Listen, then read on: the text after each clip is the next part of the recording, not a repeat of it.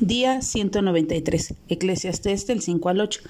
El predicador en el capítulo 5 exhorta a no tomar con ligereza nuestra relación con Dios de los cielos. ¿Cómo podemos caer en la ligereza? Asistiendo a su casa y orando de forma mecánica o ritualista, siendo apresurados sin pensar antes cómo hemos de orar a Dios y siendo tardos en oír su voz, haciendo compromisos a favor de sus intereses y no cumplirlos.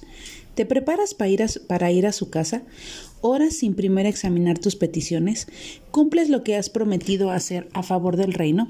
Al final del capítulo 5 y en el 6 se nos habla de la vanidad de las riquezas. Todo, absolutamente todo lo que Dios nos da es para promover su gloria y procurar el bien del prójimo, empezando por nuestra familia y luego la familia de la fe. El amor al dinero es una trampa, nunca satisface, y lleva a desear más y más. Es cierto que Dios nos da de las cosas para que las disfrutemos y las compartamos. De la misma manera espera que seamos administradores sabios, pero al final de cuentas lo que verdadero es de valor es lo que invertimos en eternidad. ¿Dónde están tus tesoros? ¿Estás en los cielos? En los capítulos 7 y 8, Salomón contrasta la sabiduría y la insensatez. Sabio es quien teme a Dios, ve su mano en todo acontecimiento y anda a la luz del conocimiento de su voluntad.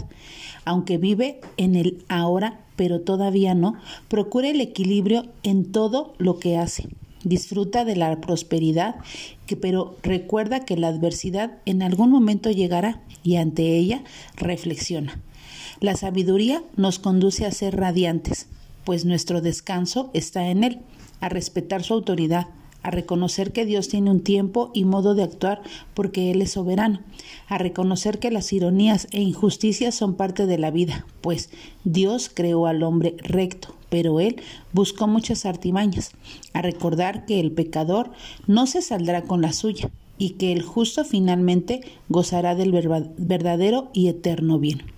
Vivimos en una creación que gime y está sujeta a la vanidad.